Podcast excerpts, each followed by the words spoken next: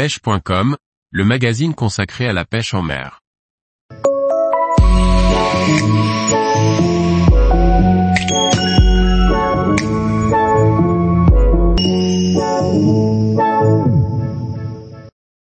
Dorade, saisir l'opportunité pour réussir en fin de saison. Par Olivier Lalouf. Il faut souvent passer des heures au bord de l'eau pour prendre une grosse dorade, à moins que la fin de la saison ne vous offre l'opportunité de réaliser vos rêves. Comment choisir l'emplacement et le moment pour réussir sa session? Les pêcheurs de dorade le savent bien, au mois de novembre se produit un événement attendu de tous, la migration de fin de saison. Les poissons se rassemblent pour quitter les lieux de nourrissage d'été. Ils filent ensuite vers des zones plus profondes pour mieux affronter les rigueurs de l'hiver. C'est à l'occasion de cette courte migration que l'on a le plus de chances de piquer le ou les poissons de la saison, ceux qui marqueront la mémoire à jamais.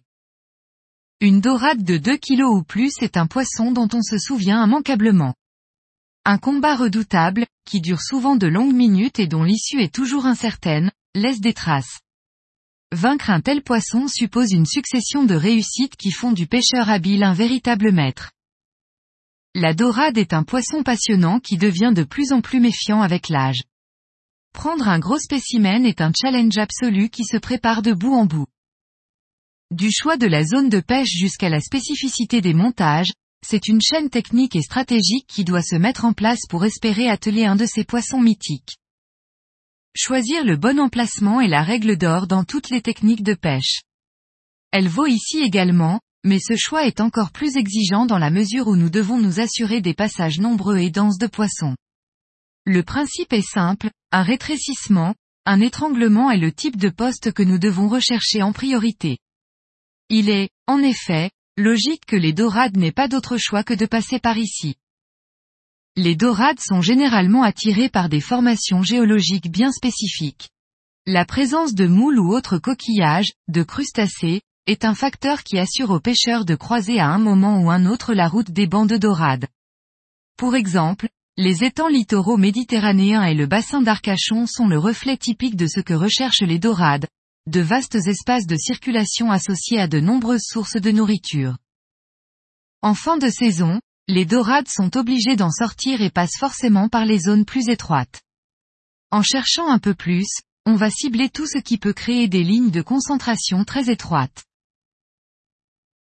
Les resserrements, un pont, un port de pêche, sont bien souvent l'occasion de profiter d'un resserrement de quai. Les virages, dans un port, lorsque le quai dévie, l'angle qu'il forme donne un accès plus ouvert au secteur, les poissons longent bien souvent le fond qui est structuré par le courant. Les lignes de fond, les courants majeurs d'un secteur rongent le fond jusqu'à créer de véritables lignes que l'on appelle souvent des banquettes. Elles se caractérisent par des saignées dans le fond qui sont empruntées par les dorades dans la pratique. Il est important de savoir où se placer, mais pour cela, il faut tout de même effectuer quelques repérages. Pour le pêcheur de dorade, le bon moment de pêche est surtout celui où on peut pêcher, là où l'on l'a décidé.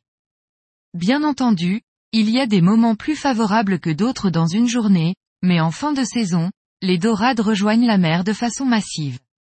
La problématique que l'on rencontre est essentiellement de trouver une place pour pêcher, surtout si on est sélectif sur la zone de pêche. Attendez-vous à devoir patienter pour prendre la place d'un autre pêcheur qui abandonne, et surtout, restez confiant. Ce n'est pas parce qu'un pêcheur laisse une place, qu'il n'y a rien à prendre. Les dorades sortent par vagues successives. Sur le mois qui nous concerne, il faut tout de même être conscient que certaines conditions favorisent la sortie des dorades. Le principal facteur est la température de l'eau.